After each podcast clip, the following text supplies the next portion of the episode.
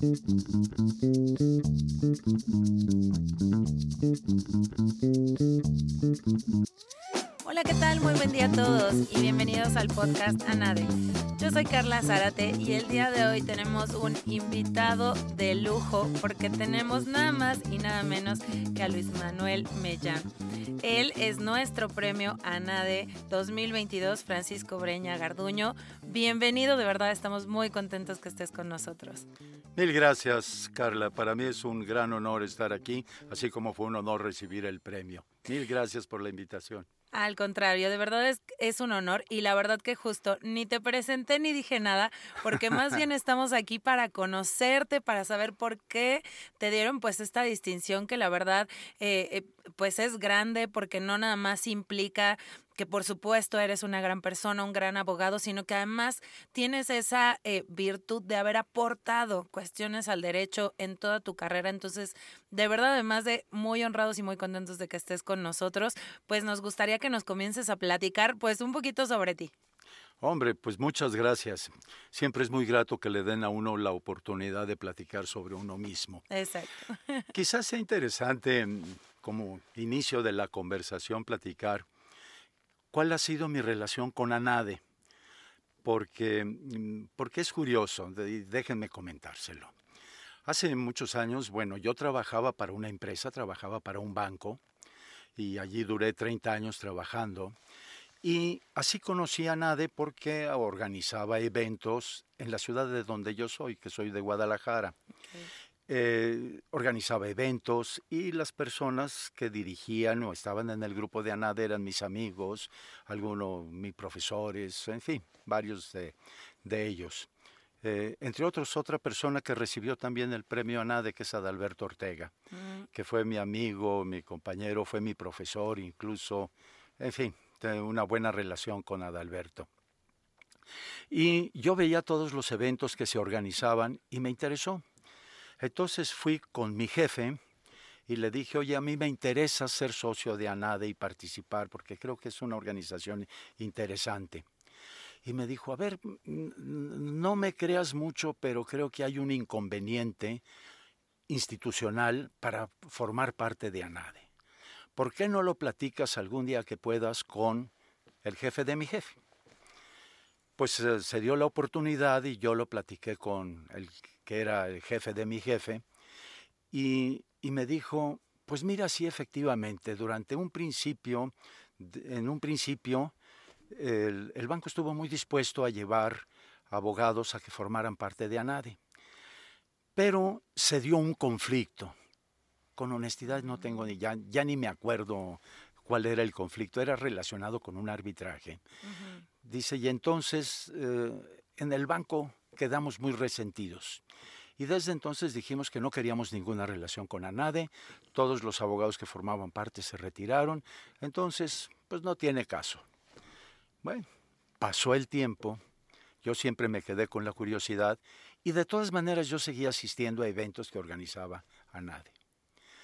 Eh, pasó el tiempo, después me vine a vivir a la Ciudad de México y después llegó el momento en que ni el jefe de mi jefe ni mi jefe estaban dentro del banco y entonces yo ocupaba su lugar.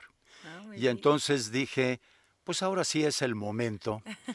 Eh, han pasado muchos años de aquello, entonces pues hice mi solicitud, busqué amigos que me la apoyaran y entonces ingresé eh, a NADE.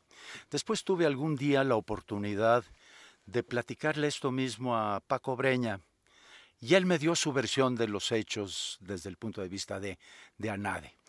Como te digo, Carla, y se lo platico a todos, eh, ya ni me acuerdo cuál fue el conflicto ni cuál era la razón del sentimiento. Pero bueno, ingresé a NADE finalmente.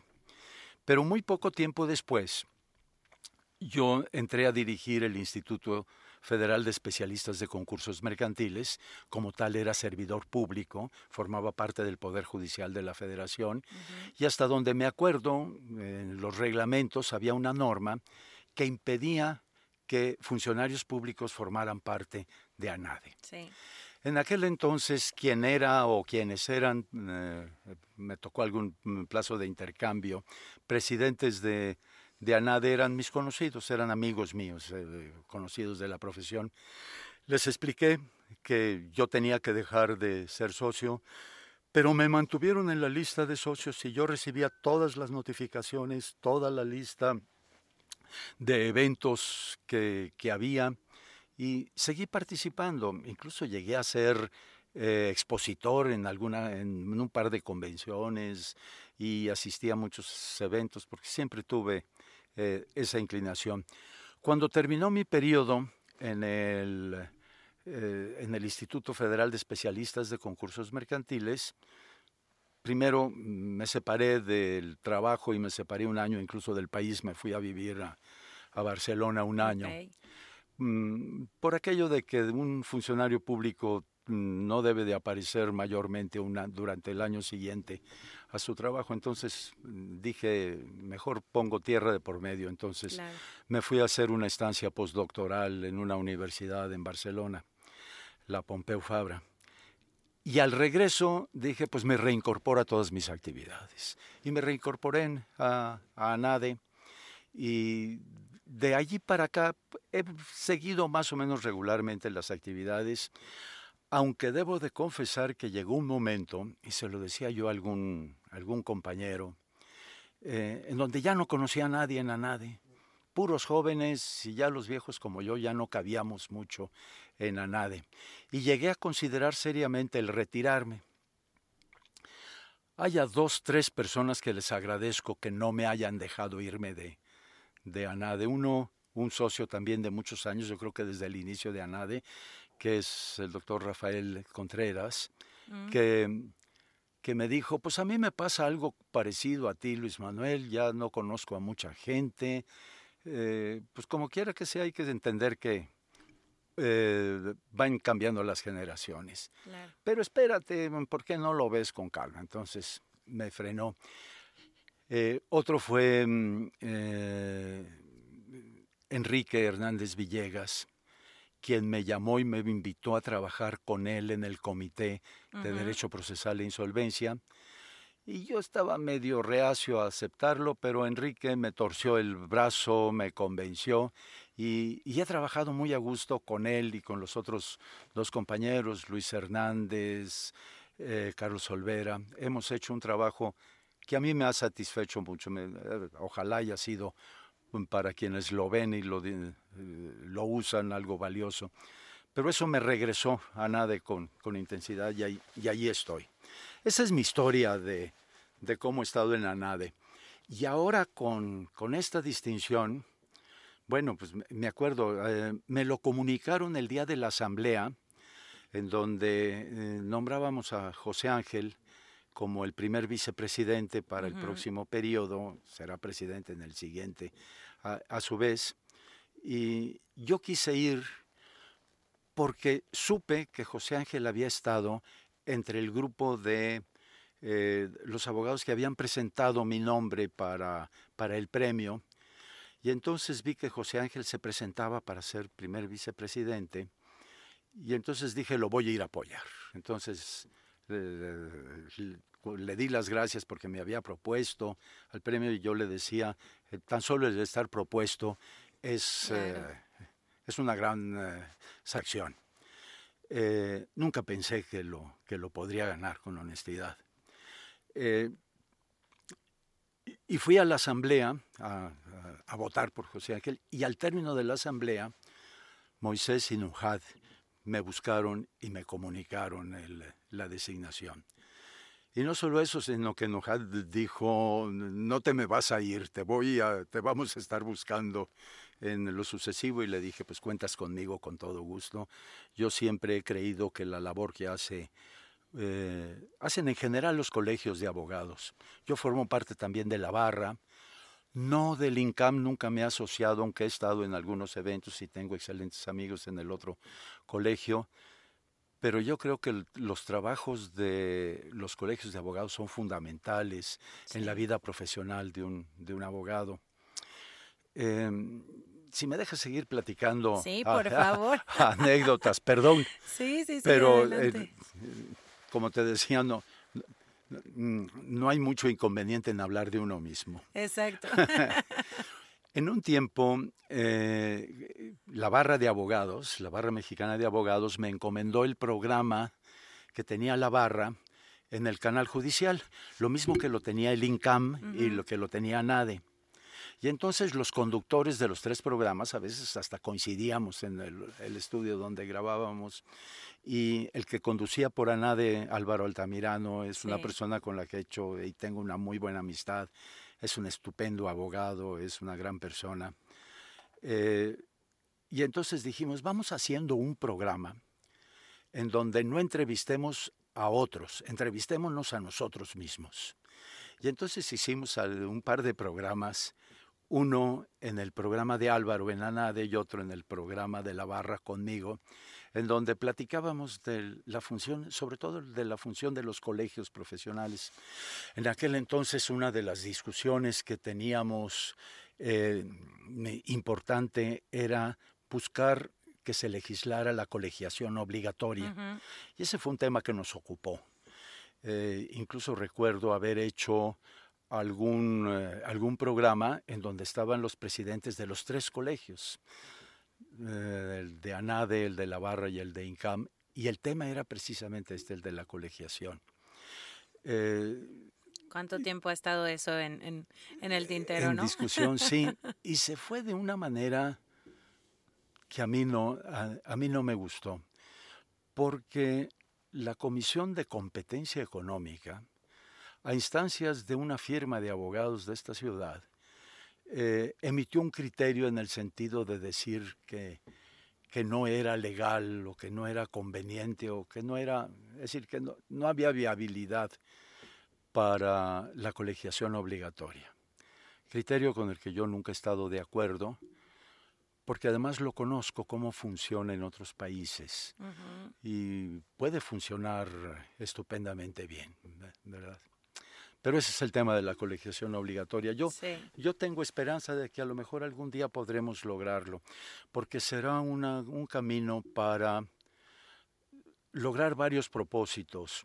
Por ejemplo, la capacitación constante. Yo creo que uno de los grandes méritos que tiene ANADE, por ejemplo, y la barra y en lo mismo, eh, y los capítulos regionales de estos eh, colegios, es la, el estudio constante y permanente. Siempre hay un nuevo tema a discutir, siempre hay un experto hablando. Y es, el derecho hoy en día es tan distinto al derecho que yo estudié hace, allá en la época prehistórica es tan distinto que es necesario, es necesario estar al día. Totalmente. Y, por más de que uno se va especializando en algunos temas, pero siempre es agradable el regresar a, eh, escuchar otras cosas y otras novedades. Por ejemplo, hace, unos días veía yo que ANADE eh, convocaba a un, a un evento en donde se iba a hablar del metaverso. Nujade era una de las eh, expositoras. Yo estaba interesadísimo en, escucharlo y me encontré con que por razones X se había suspendido ese evento. Y la verdad yo tengo mucha esperanza de que pueda volver y regresar porque, em, porque muchas cosas nos esperan para el derecho en toda la revolución tecnológica que estamos viviendo. Totalmente. Oye, y hablando ahorita eh, que decías, pues de la capacitación constante, estar estudiando, nos gustaría que nos platicaras un poquito de tu trayectoria, porque digo, por lo que veo en tu currículum, eh, o sea, han sido estudios, estudios tras estudios, entonces me gustaría que nos platicaras un poquito al respecto. ¿Cómo no? ¿Cómo no? Eh, a ver, eh, como, como te decía hace un momento, yo soy originario de Guadalajara. Allí estudié la carrera de abogado en la Universidad Autónoma de Guadalajara, que entonces estaba incorporada a la Universidad Nacional Autónoma. Una cosa es curiosa porque mi título es eh, expedido por la Universidad Nacional Autónoma de México y está firmado por el rector y el secretario de entonces. Y el secretario de entonces que firma mi título era don Fernando Solana, que tiempo después llegó a ser mi jefe en Banco Nacional de México. Ah, ok. Y entonces me acuerdo que el día que don Fernando me nombró subdirector, me preguntó dónde había estudiado y le platiqué esto. que él había firmado mi título y se sonrió y dijo, ah, tienes un título de los buenos. Entonces te digo, estudié en Guadalajara y, mm, y, debo de mencionar porque en mi vida profesional se han combinado dos profesiones y dos vocaciones. Tanto el derecho, he sido abogado toda mi vida, pero también he sido maestro. Yo tuve la oportunidad de, por aquellas eh, épocas de la juventud, de estudiar la normal. Yo soy profesor normalista. Y además hice una... Eh, hoy la Secretaría de Educación lo considera una licenciatura. En aquel entonces le llamábamos una maestría en Educación Cívica y Social en la normal superior. Y he dado clases desde muy chamaco, desde empecé a dar clases creo que a los 17 años. Y desde entonces no he parado de dar clases. Entonces por eso te digo que se ha desarrollado mis dos vocaciones más o menos paralelamente. Mm. Eh, terminando la, la carrera, eh, con algún par de amigos eh, hicimos un despacho que duramos dos, tres eh, años eh, manejándolo. Después recibí la invitación de unirme al banco, en el jurídico, y me incorporé al jurídico del banco. Uh, tres, cuatro años después me encomendaron formar el departamento jurídico del banco en León, Guanajuato. Me fui a vivir a León, Guanajuato cuatro años, cuatro años muy lindos donde hice grandes amistades y desarrollé todo el jurídico del, del banco en el centro del país. Después de eso regresé a Guadalajara, el banco me regresa a Guadalajara para ser el segundo de a bordo de un proyecto que teníamos que desde Guadalajara se manejaba la asesoría y el apoyo jurídico a todo el banco a nivel nacional, salvo la Ciudad de México. El jurídico de la Ciudad de México atendía esto y nosotros éramos los responsables de ver el resto del país. Y eso fue fantástico porque me permitió recorrer todos los estados de la República. Yo puedo decir, he estado absolutamente en todos los estados de la República. Y eso me ha permitido conocer gente preciosa de un lado al otro, conocer la gastronomía de un lado al otro de nuestro país, conocer las legislaciones de un lado al otro del país. Eso fue una muy bonita experiencia. En esas estábamos, vivimos la nacionalización de la banca, fuimos durante nueve años eh, empresa pública, porque fue, y fui, fue mi primera experiencia como funcionario público. Después, cuando llega la reprivatización de la banca, me, me encargan a mí el manejar todo el proceso desde el punto de vista jurídico, del, del, cambio de estatuto de ser banca propiedad del Estado a pasar de nuevo a banca particular y además manejar una oficina en donde invitábamos a los consejeros regionales de todo el banco a incorporarse como accionistas al banco. Y mm, lo logramos, eh, la Secretaría de Hacienda dijo, les puedo separar una parte de, las, de los títulos del banco para que se vendan a los eh, eh, consejeros del banco, uniéndose al grupo que resulte ganador. Y así fue, nos separaron una parte y se colocó algo así como el 12-13% del capital del banco entre todos los eh, funcionarios. Em, y bueno, pues me tocó firmar todos los documentos y toda la, la instrumentación de la reprivatización y eso llevó a la conclusión de que el banco me pidió que me trasladara a la Ciudad de México y ocupara un puesto en la Ciudad de México. Y, así lo hice. Eh, nos vinimos a vivir a, México y me mm, designaron director, me nombraron director del banco.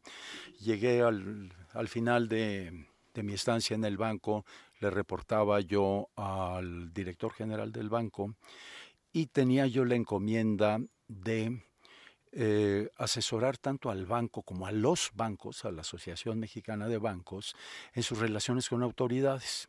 Entonces me tocó vivir eh, reformas legales, me tocó eh, hacer todo trabajo en cámaras de diputados, cámaras de senadores, de cabildear, como se dice hoy en día, muchas reformas legales.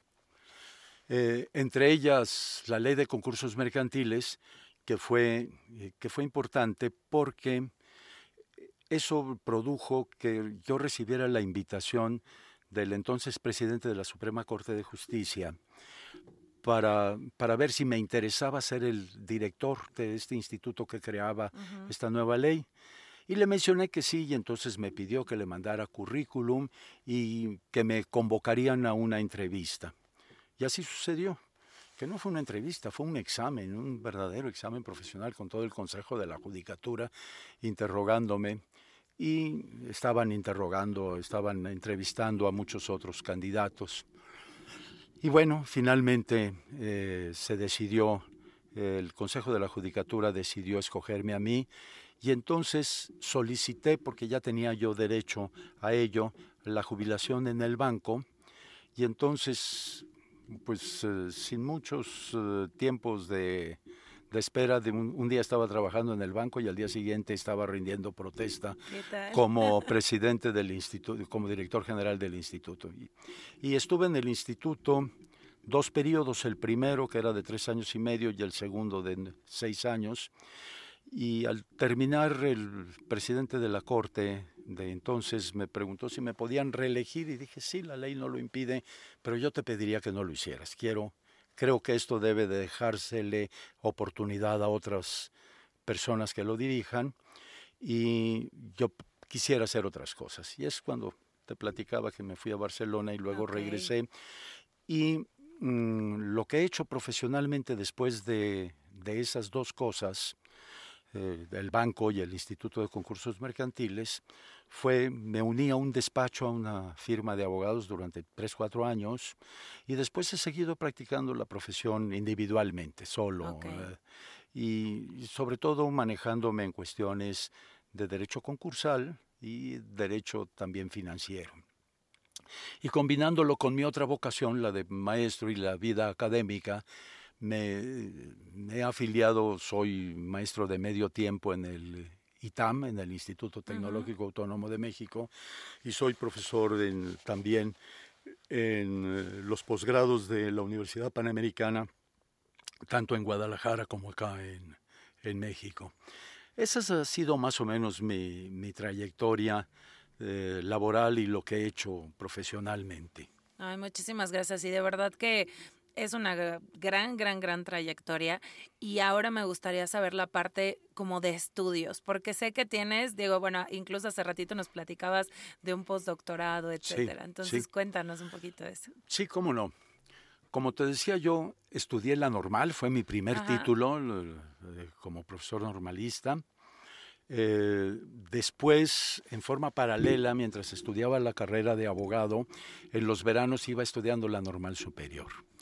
Entonces llegó un momento en que tenía, pues, eh, que tenía tres títulos y tres, eh, eh, tres cédulas profesionales y me quedé siempre con la curiosidad de hacer el doctorado. En aquella época, cuando yo terminé la, la carrera, yo aspiraba a poderme haber ido a Francia a estudiar un doctorado en aquel entonces no había internet, no había forma de comunicarse fácilmente con las universidades de Europa, sino por correspondencia. Me ayudaba una profesora de francés que tuve en la Alianza Francesa y entonces empecé a tomar contacto con algunas universidades, pero eh, establecerlo no era fácil financiarlo no me era posible, no, no tenía yo los recursos para poderlo hacer, y entonces lo fui dejando y siempre tuve la inquietud de, de hacer el, un posgrado en forma en la carrera de Derecho. La verdad es que mi trabajo en el banco me dio oportunidades de estudiar en el extranjero y hice todo un curso en eh, International ¿cómo se llama ahora? En aquel entonces era the Southwestern Legal Foundation, yo eres eh, the International and Comparative Law Center en, Dallas, en Dallas, Texas, que era un, un programa de mostrar el derecho de los Estados Unidos a abogados de otros países. Entonces, pues fue un, una carrera de derecho norteamericano compactada en poquito tiempo. Entonces eso me permitió conocer lo que es la lógica del common law, que es una lógica distinta a los que usamos los abogados eh, civil law, ¿verdad? Eh, y después el, el, banco, justamente don Fernando Solana, quien recordaba hace un momento, me envió un programa especial, un Executive Training Program en Nueva York, en donde estuvimos un buen tiempo con profesores universitarios estudiando macroeconomía, estudiando incluso hasta matemáticas financieras y haciendo visitas a grandes instituciones, la Bolsa de Valores de Nueva York, por ejemplo, o la Asociación de Bancos de los Estados Unidos en Washington, el Fondo Monetario Internacional, el Banco Mundial y otros bancos que en aquel entonces eran líderes, sobre todo en lo que ahora llamaríamos banca electrónica, que empezaban a ser en, esos años empezaban a ser los primeros esbozos de lo que podía ser la electrónica en la vida bancaria. Eh, esos, aunque no son reconocimientos formales, oficiales, pero sí fueron estudios que, que yo puedo decir que fueron un parteaguas en mi vida profesional. Eh, después me propuse hacer el doctorado acá en la Universidad Nacional Autónoma de México y lo logré hacer con algunas dificultades de tipo burocracia para poder inscribirme, mantenerme. Luego me tocó la época que la universidad fue tomada por un grupo de estudiantes y teníamos que trabajar afuera de la universidad. Pero finalmente mm, concluí mi investigación doctoral y tuve mi examen eh, doctoral y la, y la UNAM me doctoró. Em, por eso, cuando terminé mi trabajo en el Instituto de Concursos Mercantiles, dije, ¿qué quiero hacer? Me voy un año fuera del país, pero no quiero estar de turista un año, quiero hacer algo. Y entonces, gracias al propio ITAM, me puso en contacto con la Universidad Pompeu Fabra de Barcelona, conocí al entonces rector de la Pompeu aquí en México y le dije mi, mi intención y me dijo, te recibimos con todo gusto. Entonces me recibió la universidad, me puso un cubículo, me puso eh, facilidades, una computadora, eh, la biblioteca abierta y abierta la posibilidad a todos los eventos, de, sobre todo la Escuela de Derecho y de la, de la universidad, y me tocaron hacer cosas muy interesantes. Me tocó conocer a, Humberto Eco, por ejemplo, de la universidad le dio un doctorado honoris causa y, estuve en la presentación, en, un conversatorio con Humberto Eco, muy interesante. Me tocó conocer también a la que fue presidente de Chile, mm, se me va el nombre, Madeleine, bueno, fue, presidenta de Chile y también estuvo allí. Me tocó, cosa curiosa, un día llego a la universidad y me encuentro un anuncio que decía, el profesor Eduardo Matos dará una conferencia sobre el centro histórico de la Ciudad de México y, el Templo Mayor. Ah, pues me apunté y fui allí. Y ya me presenté con, con don Eduardo Matos, que ahorita acaba de ser premiado por España justamente. Eh, y me presenté y le dije, pues aquí tienes a un mexicano que tiene que venir a Barcelona para escucharte. Exacto. Me dijo, ¿y qué estás haciendo tú aquí? Ya le platiqué lo que estaba haciendo. Eh, y fue muy interesante oír hablar de lo que es nuestro en un país extranjero. Eh, fue una de las grandes emociones de ese viaje. Lo mismo que un 15 de septiembre, oír el grito desde el balcón del Ayuntamiento de Barcelona, en donde la cónsul de México y el presidente municipal de Barcelona eh, dirigieron la palabra y, cantar el himno nacional en un, país extranjero es muy emotivo. Pues eso es lo que he hecho de estudios. ¿Algún trabajo paralelo a todos mis estudios ha sido escribir. Ok. Yo he escrito, ya no sé, ya te- tengo perdida la cuenta porque algunos libros tienen segundas ediciones, con, pero yo creo Sí. que debe estar entre los 13 y los 15 libros que he publicado. Ok. Y sobre todo los últimos libros que he hecho han sido, eh, han sido con un carácter didáctico, eh, como herramientas de estudio. Por eso te digo que me gusta esto porque estoy combinando en esos libros mis dos profesiones. Sí. Explicar el derecho y que sea fácil para los estudiantes el, el poderlos tener.